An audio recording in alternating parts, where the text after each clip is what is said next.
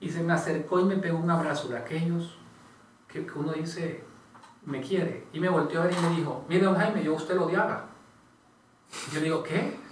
Y me dijo, sí, me dijo, sí, pero usted me quitó a mi papá.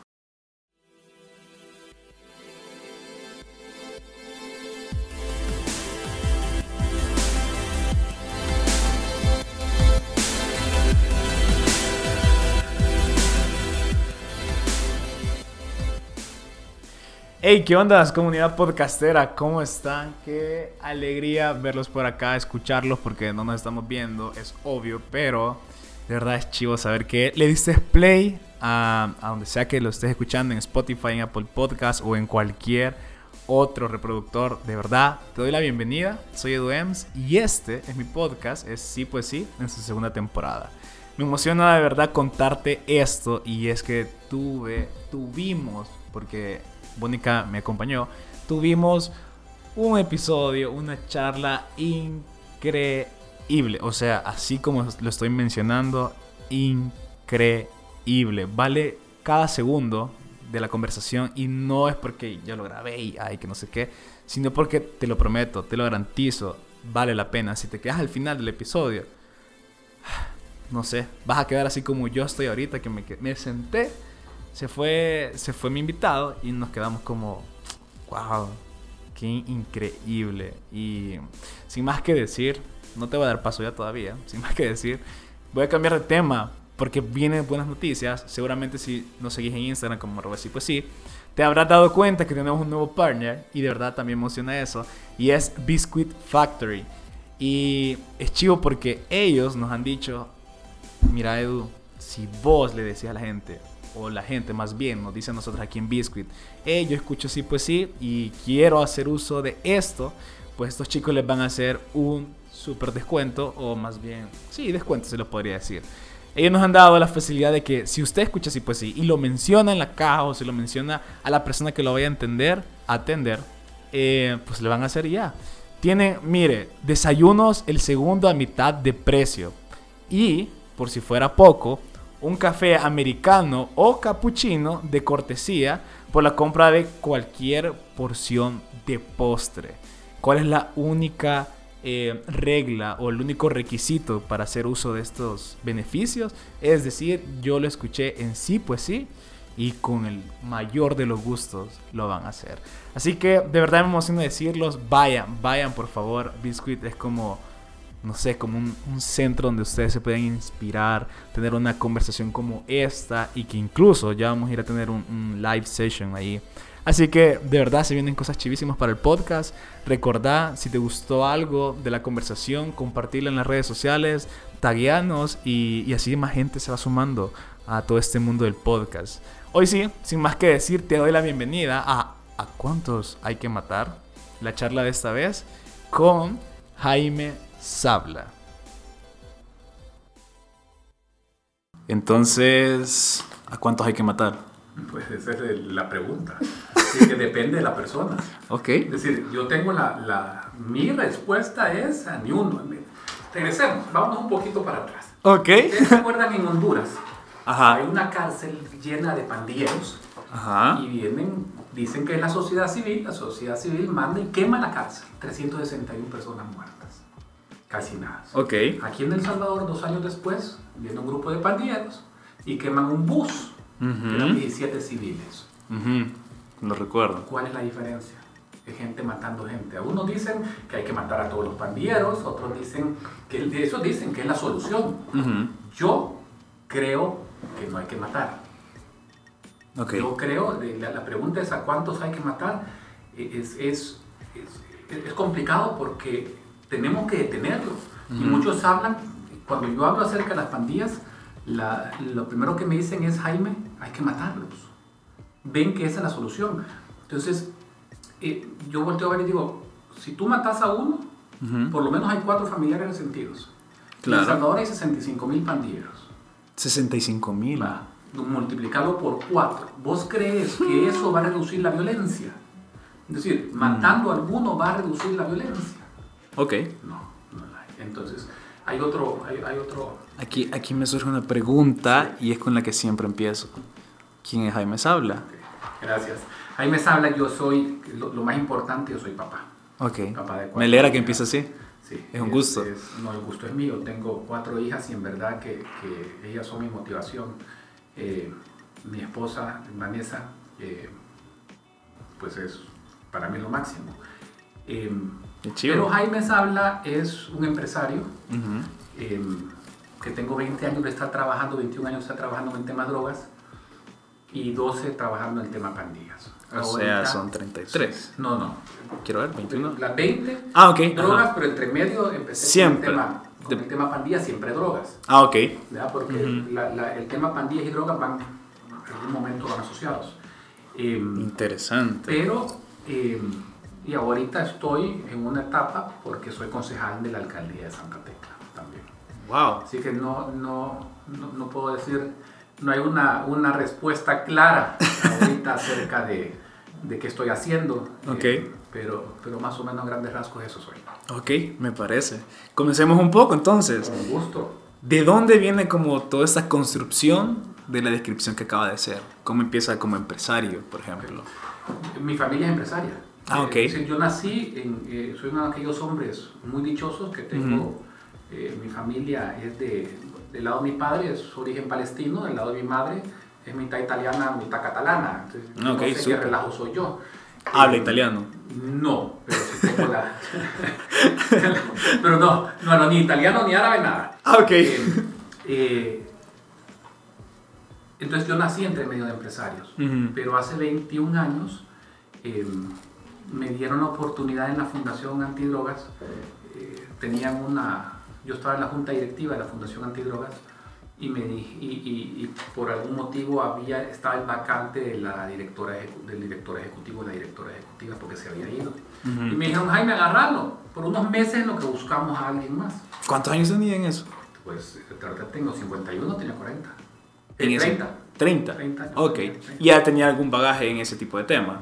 No, había, te- tenía uno o dos años de estar en la junta directiva solamente. Ok. Entonces, eh, pero como yo- en- ya me vas a conocer, en, en ese tipo de temas yo soy muy apasionado. Es decir, Ujú. eh, ya cuando empiezo a ver la gente y empiezo a, a tratarlos, ¿Autodidacta se podría decir? en ese tema sí. Ok. Aunque eh, después sí tomé cursos acerca de, de drogodependencia y yo soy Ujú. terapeuta. Terapeuta. En, en drogodependencia. Entonces yo llego los sábados y en las noches yo doy eh, terapias de, de drogodependencia. Y de- y de cómo salir de violencia, de prevención de abuso sexual, de, de todo ese tipo de temas. La Ujú. cosa fue de que me dan la oportunidad de estar en la junta, en la, de ser director ejecutivo de la Fundación Antidroga, supuestamente por dos meses, Ujú. fueron 10 años, pues. eh, 10 Ok. Em, y, y entonces se me acercaron del partido de Arena, y me Ujú. preguntaron si yo quería, eh, ah, perdón, entre medio, eh, USAID. USAID lanzó el programa para rehabilitación de expandilleros. El programa se llamaba Desafío 100. La meta era sacar a 100 pandilleros del área de violencia Ok. e, e insertarlos en la, en la vida laboral. Pandilleros eh, cualquiera o que ya estuvieran en fase de confianza. No, es que eh, fase de confianza son los pandilleros que están en cárcel. Ajá. Estamos hablando nosotros de pandilleros o expandilleros. Ah, ok. Que estaban en las pandillas pero que querían de alguna manera in- E integrarse, o sea, integrarse ya, en ya, la- ya lo en la entendí. Perdón, perdón, ok. Entonces, em, eso fue hace 12, 14 años. Me apasionó. Entonces me fui a Guatemala, conocí el proyecto, lo trajimos para acá. Pero había un problema. En Guatemala nos empezaron a matar a lo que estábamos sacando nosotros. ¿Por qué? Porque eh, hay un código en pandillas que, que- que no pueden salir, que sí pueden salir. La cosa es eh, que lo empezaron a matar y nosotros aquí lo que hicimos es no hacerlo de la misma manera. Lo modificamos, tropicalizamos el proyecto. Ok. Entonces, eh, ¿Qué se modificó? se modificó, no, no íbamos a publicar quiénes eran. Ah, ok. Eh, había la ayuda psicológica, psiquiátrica, y le empezábamos a buscar trabajos. Ok. Eh, nos hicieron 100. Cuando yo perdí conteo eran 767. 700. que ya han conseguido trabajo. Eh, entonces de ahí fue que me ingresé en la política, porque me pidieron Ujú. participar en el Consejo Municipal de Santa Tecla en el 2015. Ok. Lo acepté pues este es mi segundo periodo Ujú. y, y el año antepasado, estando yo en una reunión en Los Ángeles, voy viendo este gran proyecto que se llama Homeboy Industries en Los. Ángeles. Homeboy Industries es un lugar donde rehabilitan o, ayudan, le dan la mano amiga a personas que han estado en pandillas. Ujú. Es un proyecto eh, No es de- del... Ajá, no, eso. Es un eso. sacerdote allá, pero es impresionante. Tú Ujú. llegas a cualquier hora del día y hay 60, 70 muchachos ahí, tatuados, eh, pero buscando eh, eh, Volver a... volver, tienes Ajá. ayuda. Claro. Por supuesto, en Los Ángeles hay 460 pandillas. En Es serio. decir, eh, eh, allá... Yo no ni he enterado de eso. No, sí, aquí hay 40 y pico. Es decir, aquí hay como 40. 43. Sí, es que nosotros oímos de las dos principales, Ajá. no oímos del resto.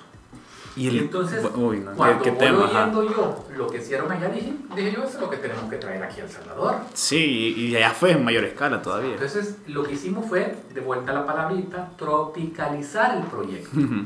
¿Por qué? Porque aquí no podemos agarrar solamente a personas que estaban en pandillas. Entonces, estamos agarrando a tres poblaciones. La Ajá. primera es eh, eh, personas que han estado previamente en, en pandillas o que quieren salir o, o lo que fuera. La segunda es personas que vienen de las cárceles, que vienen con tema violencia. Y la tercera es de personas que han sido retornadas, deportadas, Ok. que vienen con tema violencia. Ujú. En- de- el- hace dos años era, fueron 60.000 personas deportadas, 29.200 de forma aérea, 29.800 de forma terrestre. Eh, Wow. De ese, solo un 10% viene en violencia y 5% viene en pandilla. Ese 5% es, gente, es la que yo quiero. Ah, ok. Ver en este proyecto nuevo. Ujú. Hay 29.000 personas en cárcel. Aquí en El Salvador no hay pena de muerte y no hay cadena perpetua. Claro. Entonces, em, todo, todo el que entra va a salir. Ujú. Eventualmente. Entonces, así es. Entonces, los que han estado en violencia son los que yo quiero.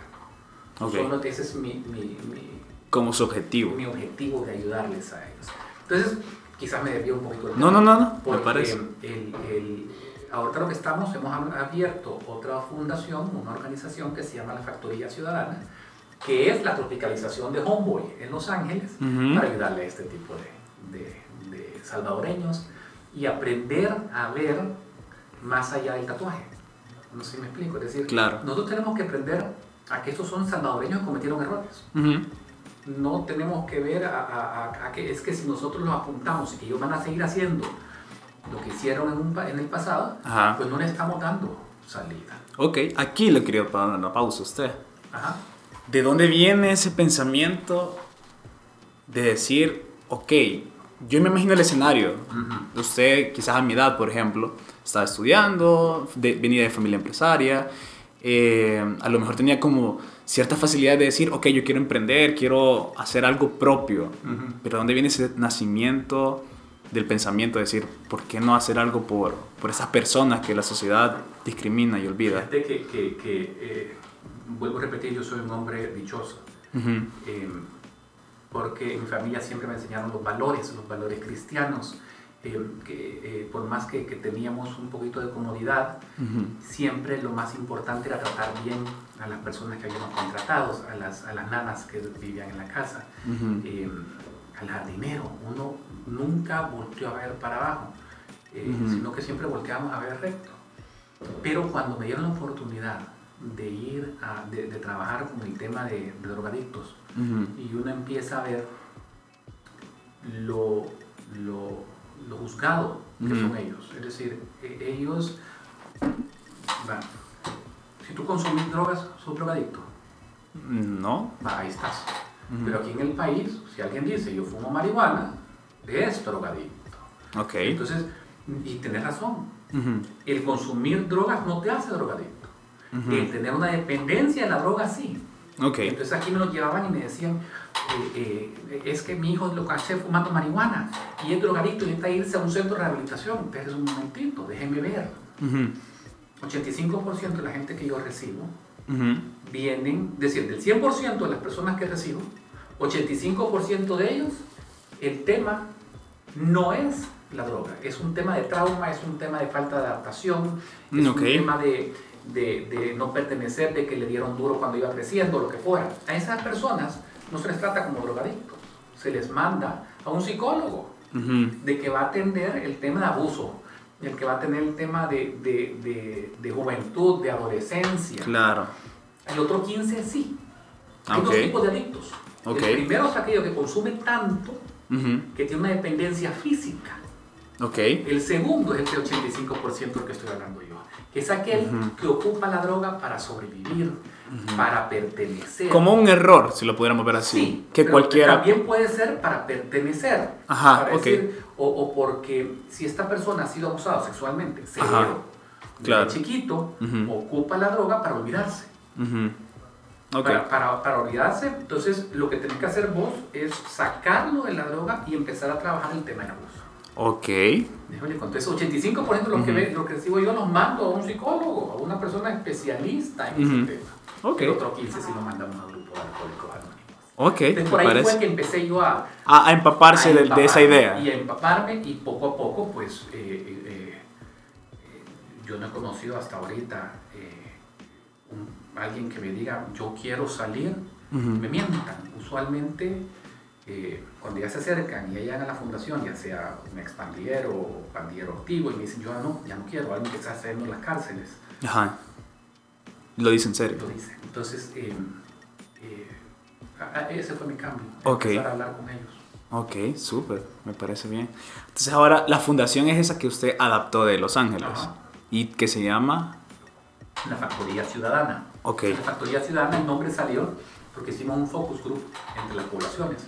Entonces uno decía... La de allá y de acá. No, de los tres... Eh, ah, de los grupos del que me habían de dicho. los deportados, de uh -huh. los eh, de cárcel y de los eh, que están en, en, violencia activa. Uh -huh. Y me decían, yo no me siento eh, ciudadano, me decían muchos. Uh -huh. Un ciudadano, me decían, es alguien que aquí puede alquilar una casita, que puede conseguir un trabajo, pero el hecho de tú decir que yo estuve en la cárcel o que yo fui deportado, descartado. Es casi como decir, eh, eh, ya, ya no, no, no, puedo, es decir, estás, te van a matar. entonces ahí salió la palabra ciudadano, porque ellos me decían, yo no me siento ciudadano. Y lo segundo es que muchos en su anglicismo me hablaban de una factoría, un lugar de trabajo. ¿Qué necesitaban ellos? Una factoría, me decían resulta que la palabra factoría uh -huh. es perfectamente utilizable en la lengua española. La Real Academia de la Lengua Española te la permite. Y es una fábrica. Uh -huh. Entonces lo que, hemos, lo que hicimos fue la factoría ciudadana, una fábrica okay. para rehacer ciudadanos. Ok. Por ahí empieza. Me parece. ¿Cómo funciona la factoría entonces? Eh, de principio a fin, porque quiero entender cómo es el funcionamiento con ese tipo de personas. Yo entiendo que, como usted lo dice, no es algo fácil. No es, fácil. No es algo que de la noche a la mañana vamos a hacer este proyecto y de aquí a seis meses no. vamos a ver resultados. Quiero entender eso. No, mira, eh, te voy a explicar un poquito más. Eh, quizás al principio te voy a explicar qué es lo que hacen y qué es lo que se espera de ellos. Okay. Y ahí poco a poco vamos a ir entendiendo qué es. La Perfecto. Factoría Ciudadana es un lugar eh, donde pueden llegar las personas que han estado previamente involucradas en violencia uh -huh. a, a, a, una ayuda psicológica, uh -huh. psiquiátrica. Ya viene la máquina de remoción de tatuajes, porque muchas veces te haces un tatuaje uh -huh. por bruto, porque en verdad te, te lo hiciste porque estabas eh, en una fiesta y dijiste, me voy a tatuar el nombre de mi novia aquí y pues andar con ella, men. eh, eh, entonces ellos llegan y ahí hay un psicólogo, hay un psiquiatra, el médico empieza este mes, la parte legal hay un abogado que está llegando ya a ayudarles a ellos a, a sacar sus documentos a tiempo. Hay capacitación laboral en tres áreas, la búsqueda de trabajo en tres áreas. La primera es haciéndolos a ellos emprendedores, es decir, uh -huh. se les dan las, las herramientas para que ellos puedan abrir su propio negocito. Okay. La segunda es a través del sector privado, es decir, yo llego al sector privado y les digo, necesito espacio uh -huh. para, para estos muchachos. Hay una compañía que me habla y me dice, ay, me tengo 20 puestos ya uh -huh. para este tipo de trabajo. Eh, esa es la segunda forma, que darles trabajo a través de con que los contraten. Y claro. la tercera son pequeñas pequeños negocios que estamos abriendo nosotros adentro uh -huh. de, la, de la factoría. Eh, por ejemplo, tenemos una pequeña fábrica de jabón, chiquita, artesanal, pero que ellos ya están elaborando los jaboncitos para Navidad. Ahorita para el Día de, los Enamorados ya tenemos la... Toda la, producción. De, así hacen corazoncitos y... Ah, súper. Em, el segundo forma de trabajo eh, interna es, eh, ya estamos abriendo la eh, serigrafía, un país de serigrafía. Digamos, hay veces los contratamos, en Semana Santa el año pasado contratamos a 40 de ellos. Se fueron a las playas, a limpiar playas, a recoger basura en las playas. Y se pagó por el día trabajado y por supuesto el beneficio fue eh, las playas limpias, ellos se sienten bien. Claro. Entonces es un proyecto que lo tenemos para este año el abrir el verdadero centro de reciclaje, que se van a contratar a ellos, se les va a pagar por peso del, producto que ellos eh, consiguen. Entonces, es, decir, esa es la tercera forma. Okay. Entonces, el que llega ahí tiene la ayuda psicológica, psiquiátrica, de emoción, pero hay una biblioteca, el mm, gimnasio para ellos. Ok. Entonces ellos... ¿A dónde están, ubicados? Perdón. Aquí en la entrada de la San Francisco. Estamos en, en la avenida ah, cerca. número 2. Sí, estamos aquí. Sí, aquí cerca de Cid. Eh, eh, enfrente de la, del distrito 4 de la alcaldía de San Salvador. Mm, ok. Eh, ya se entonces, si ellos están ahí al mediodía, hay almuerzo. Si están al desayuno, hay desayuno. El punto es tenerlos afuera, adentro de ahí y afuera de las calles. Hasta que les podamos, entonces les da la charla en cómo escribir un currículum, por ejemplo. Porque muchos de ellos tienen 10 años de estar en la cárcel y todavía les cuesta escribir. Es decir, si vos querés contratar a alguien, ¿qué es lo primero que le decís? Mándeme el currículum. Ajá. Pero si esto no saben ni siquiera por dónde empezar, Cierto. entonces les enseñamos cómo, cómo hacer eso. Entonces, siempre hay una actividad, siempre hay una actividad. Eh, eh, los martes llega el, el pastor, a darles eh, un poquito de, de prédica. Claro. Eh, la, entidad no es cristiana en ninguna denominación. Ok. Pero llegan de diferentes eh, sectores, religiosos. Sí, a, hablar con ellos, porque para mí mejor, em, ¿Qué más? Es decir, pues eso es más o menos lo que estamos haciendo. El propósito principal es, es, es, doble. El primero es que ellos entiendan que la violencia no es la solución. Y el segundo es la búsqueda de trabajo. Okay. Pero para eso también tenemos, por ejemplo, una psicóloga de familia, la cual está viendo a las familias de los muchachos. Para que hay que entender, si la familia no se rehabilita, él tampoco se va a rehabilitar. Porque si él llega a su casa y siempre le van a tratar como que si él es el que no vale nada, el que fue, sí, el, el que fue drogadicto o lo que sea, igual vas a estar en el círculo. Igual, entonces el, el, ahí les ayudamos no solamente con su eh, rehabilitación, sino que también con las familias. Tremendo. Sí, sí, ahorita estoy como, como impactado. Bueno, es bonito, le voy a decir, los invito en verdad. Eso le iba a preguntar. Bueno, hay, hay varias preguntas que me surgen ahorita. Eh, yo creo que Mónica nos acompaña aquí y, y, estamos como, como, wow, de verdad es un montón de cosas que se hacen. Y me surgen de verdad muchísimas preguntas, pero una de esas y me pongo en plan de, de alguien que está escuchando el podcast. Yo conozco muchos amigos que su deseo es tener una fundación, una organización, pero surge la pregunta del millón y cómo la sostengo. Correcto. Eh, eso es importante. Nosotros hemos tenido la bendición de que como el tema de, de pandillas y el tema de, de retornados es un tema que ha afectado muchísimo a organismos internacionales. Los organismos internacionales me están ayudando hasta decir ya no. Ah, Pero parte de mi responsabilidad como Jaime es asegurarme que el sector privado participe. Yo también, yo tengo, y es una cosa que no mencioné antes, eh, yo he trabajado por ocho años en una compañía americana que hacemos recaudación de fondos, hacemos fundraising. Ah, ok. Em, entonces, uno de los principios básicos de fundraising, hay dos cosas. ¿Por qué la gente te da dinero? ¿Cree en tu causa lo mismo? No. La ah, primera es porque le preguntas. Claro. Y la segunda es porque le das seguimiento. Ok. okay así de fácil. Entonces, cuando tú vas donde un empresario a pedirle dinero, primero porque le preguntas. Claro. Segundo porque le das seguimiento. Ahora, ¿por qué te va a dar a ti y no le va a dar a la monjita a la vuelta de la, de la cuadra? eh, probablemente le va a dar, pero en menores cantidades. Es decir, Claro. la gente confía en la gente, la gente no confía en las instituciones. Ok. Entonces, eh, eh, ahí es la importancia de que el equipo que estamos ahí sea un equipo eh, de alto respeto y, de, y muy dedicados a sus temas. Ok. Eh, entonces, yo tengo que agradecer mucho porque el sector privado que me ha ayudado este año pasado mucho más que lo que me ayudó Cooperación Internacional, ahí te estoy diciendo la cantidad que Claro, totalmente. ha confiado en tu servidor.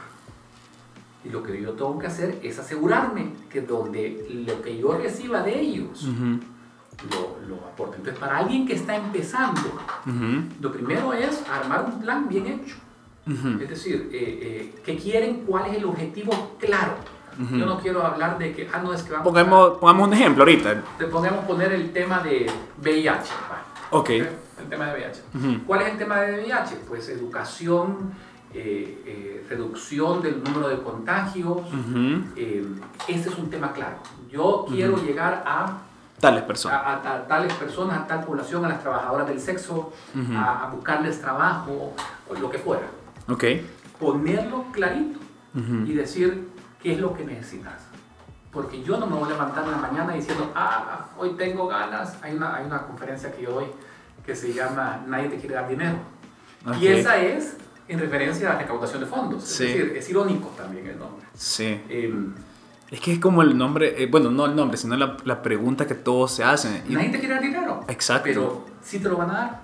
Si vos tenés el, el proyecto Bien armado. bien armado, bien escrito por lo menos. Ujú. Es decir, clarito. Las veces no, bien armado no, o bien escrito no implica escribir una Biblia. Ujú. Una presentación de cinco, de cinco partes de slide de Que PowerPoint, que lo puedes hacer en... Y decir, ¿qué es lo que queremos? Ujú. Eh, ¿Quién te, te va a apoyar? Una directiva.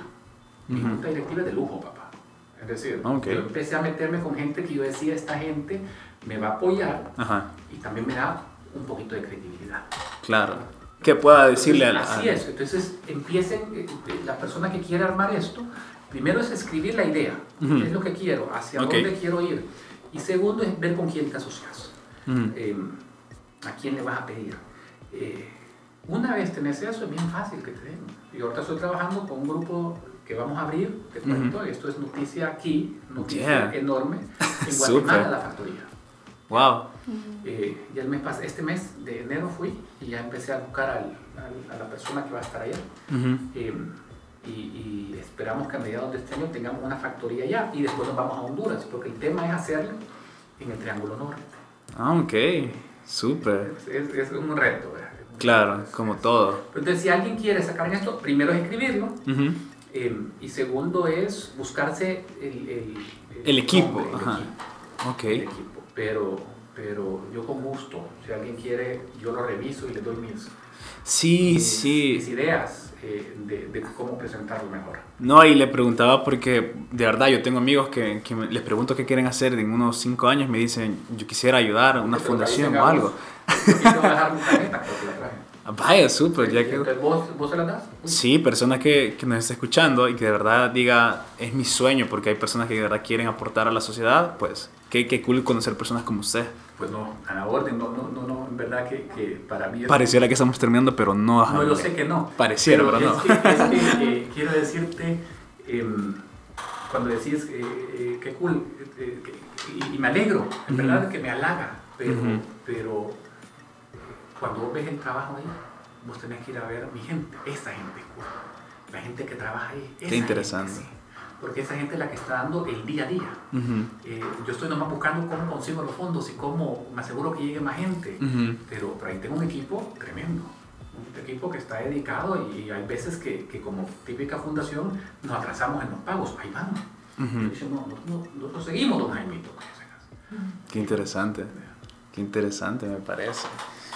Uf, estoy como, a los dos, de verdad, aquí con Mónica estamos como impactados y, y me impresiona un montón todo el trabajo que, que están haciendo. Eh, Y, En verdad, de que, y te voy a decir una cosa, esto, cuando yo hago la presentación del proyecto, ujú, lo que primero que digo, este no es mi proyecto, Ujú. es el proyecto de todos. Ujú. Es decir, tú tenés que agarrar un proyecto, lo que a vos te apasiona, puede ser el área de comunicaciones, puede ser el área de medio ambiente, pero decir a dónde lo quiero llevar. ¿Cuál va a ser la diferencia? Dicen que Aristóteles hablaba de tres tipos de hombres, ¿verdad? Hablaba que el primero era aquel que, que tenía millones, millones y millones de dólares, que no es malo, ojo, Claro. no es malo tener Sí, dinero, claro. pero que pasaba todo el día preocupado por conseguir otros 10 millones Más de dinero. dólares. Ujú. Y todo entonces dice, nunca gozaba los 10 millones. Está el segundo, dice Aristóteles, que es aquel que tiene millones y millones y millones, eh, y, y- y lo que anda buscando es eh, el aplauso, que la gente Lo ve. lo vea. eh, no, pero dicen, está el tercero que puede tener millones, puede ser que no, Ujú. pero lo que está preocupado es, ¿y yo cuando me muera? ¿Qué voy a haber dejado en Ujú. este país de cambio? Así es. Entonces, te lo digo porque tú puedes hacerlo, no es una cosa de que, ah, no, este es un tema de país Exacto. y es un tema de, de paz. Eh, ahorita está muy de moda la palabra paz. Yo te voy a decir, yo sí creo en la paz. Yo creo que la paz existe, que no hemos vivido, Ok. pero sí existe y tenemos que lograr hacerla. Ujú. Pero si nosotros volteamos a ver a, a- a esos salvadoreños de menos por un error que cometieron, eh, entonces ya tenemos un problema nosotros. Sí. Increíble. ¿Qué ha sido lo más difícil que ha pasado hasta ahorita en todo este trayecto? Eh, dejar la comodidad, uno se acostumbra a vivir cómodo y cuando uno deja la empresa privada, deja la comodidad, En serio. porque eh, eh, no es lo mismo, yo no voy a ganar nunca Ujú. como yo ganaba en la empresa, ¿verdad? Ujú. Eh, quizás es la parte más dura, porque aunque digan materialista, no, no, no, es que No, uno es que claro, y sí. uno se acostumbra a tener el carro pagado, hoy tengo que ver cómo lo pago, ese tipo de, esa es la parte más dura. Ujú. Eh, hablando de, de- de mí, eh, luego en el tema que yo quizás no puedo, es, es ver los casos. Ujú. Eh, eh, y voy a mencionar uno, por lo menos. Claro. Eh, hay una, el otro día llega, la, hace unos años, llegó a Fundasalva una niña eh, que me la llevaron los papás porque estaba siendo acechada por las pandillas. La niña y que estaba consumiendo drogas. La niña tenía 12 años.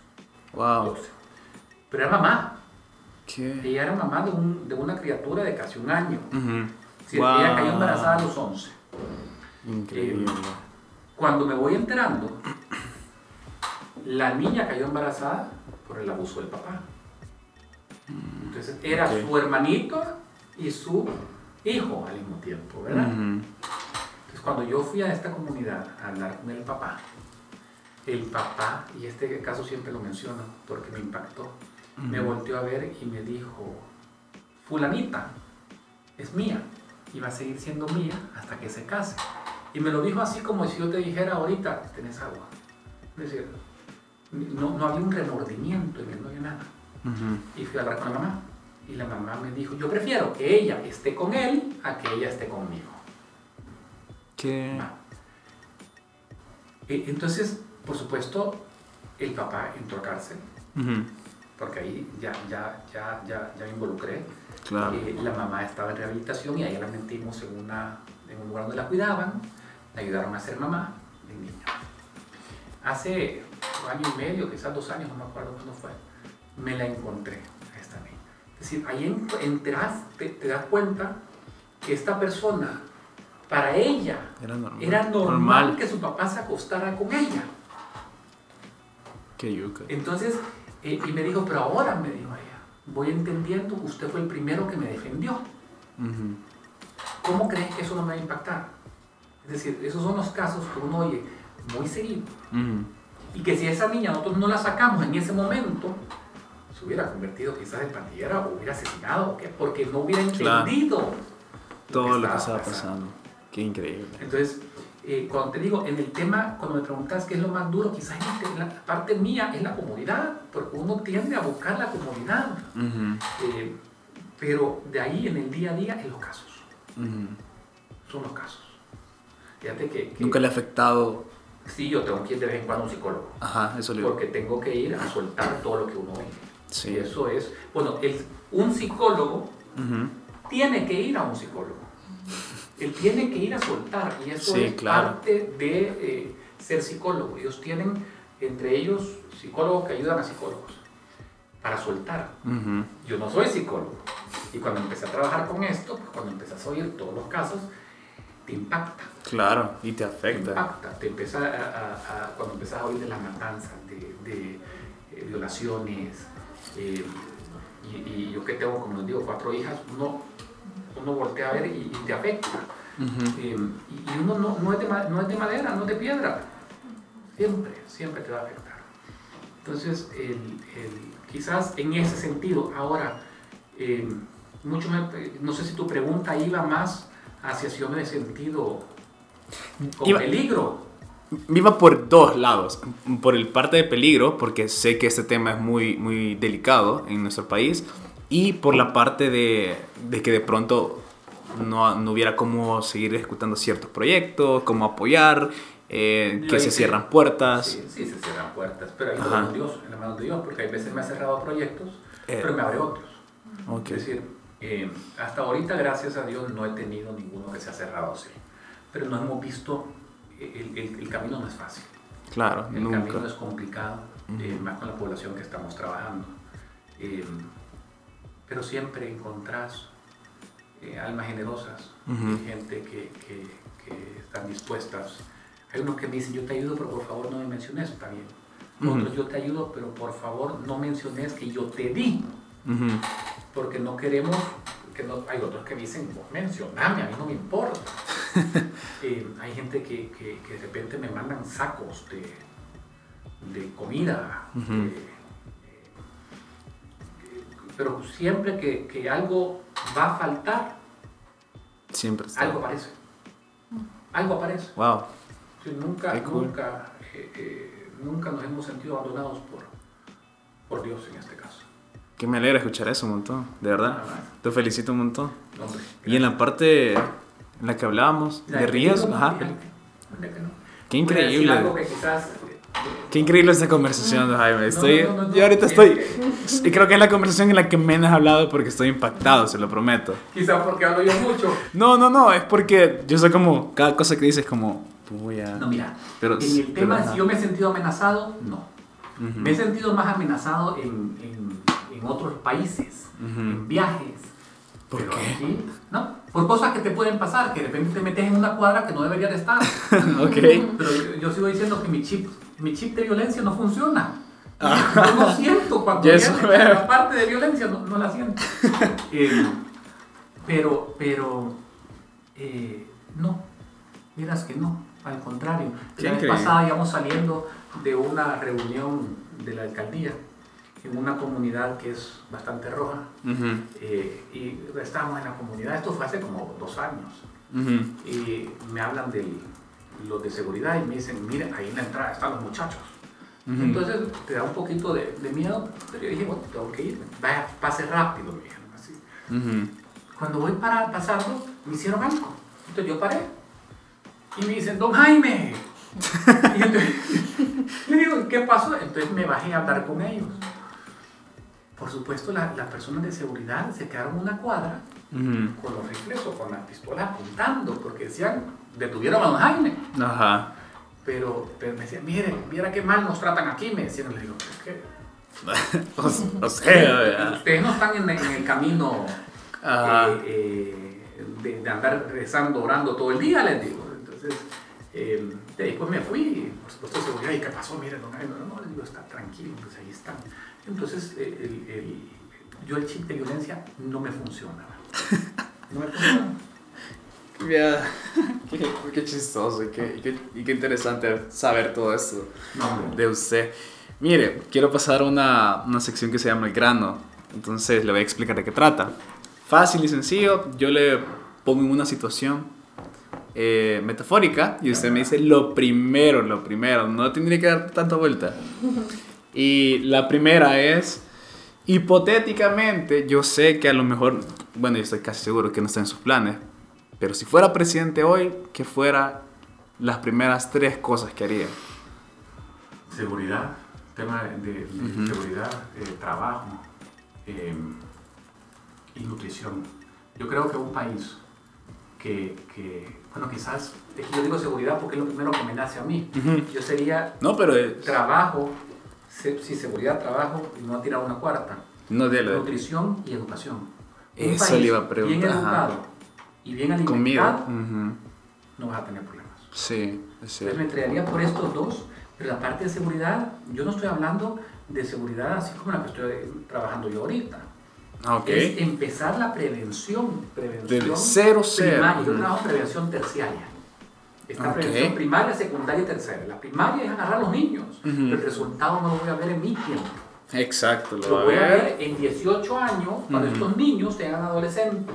Claro. Ese es el problema que tenemos con los políticos de hoy, que quieren, quieren resultados en su periodo. Ujú. Y eso no lo podemos tener. La secundaria es aquellas personas que están siendo tentadas por las pandillas o por violencia ya. ¿Verdad? Ok. Que eso hay que ver cómo lo sacamos. La terciaria es la que hago yo, que sacarlos de la violencia para que no violenten a terceros. Ok. ¿Me explico? Sí. Entonces, eso sería. Ok. La segunda. ¿Cómo? Me, me tapas la computadora, fíjate. Es que si no la va a ver y le va a pensar. Bueno, quería copiar. Ajá. La segunda. ¿Cómo quisiera ser recordado? ¿Cómo buen papá? Wow. Yo te voy a decir, yo, yo no quiero más que, que mis hijas digan eh, eh, que se acuerden de mí. Y, y- y- mi mamá murió hace 30 años y yo Ujú. no hay día que yo no piense en ella. Ujú. Eh, y entre la familia hablamos mucho de eso. Ujú. Yo quisiera ser recordado como buen papá. Eso es, no, no, nada más. Me parece. Y la última, que ya es para cerrar. eh, eh, aquí es como matando dos pájaros. Un pájaro de un solo tiro. Dos pájaros, así es. Ajá. Si se encontrara a un niño en la calle. No, no vamos a poner contexto. Un niño normal. Aquí, por ejemplo. Y le pidiera un consejo. ¿Cuál sería el consejo que le daría? Que estudiara. Que estudiara.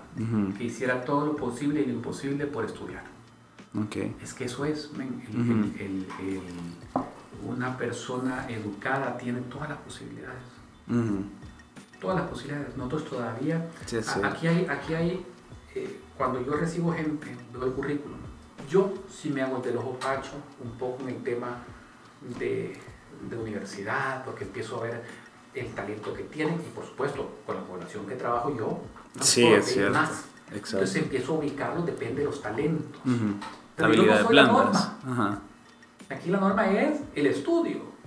Y entonces si vos llegas a noveno grado, te van a tratar como alguien de noveno grado. Ujú. Si Sí, vos podés inglés, tenés algo más. Y eso no solamente es aquí, es en, en, en todos lados. Y son pocos los cuales llegan más lejos sin tenerla. Entonces yo les diría, estudiar. Y por supuesto también hay otro tema que es eh, que no se queden callados. ¿En qué sentido? En, en el sentido, eh, ellos tienen preguntas, tienen dudas, tienen algo está pasando, siempre hay alguien que los va a oír. Ah, ok. Siempre hay alguien que les va a oír. ¿Me explico? Es decir, Ujú. el, el mayor problema que tenemos nosotros aquí muchas veces es que, que por vergüenza, por no quedar como tontos, no preguntamos, Exacto. o nos pasa cierto. algo y no decimos nada. Ujú. No, hombre, que hablen, que digan, que digan, Sí. porque siempre hay alguien que les va a ayudar. Ok, me parece interesante. Chísimo, entonces yo creo que si le pidiera otro consejo para cerrar el podcast, sería ese, o cambiaría. Eh, en general, en general. No, fíjate que en Ahí sí general es, eh, porque yo creo que la gente que me está oyendo no es el niño Exacto. que me va a pedir. Exacto. Em, Pero, ah, pues hoy sí se lo voy a decir tal y como es.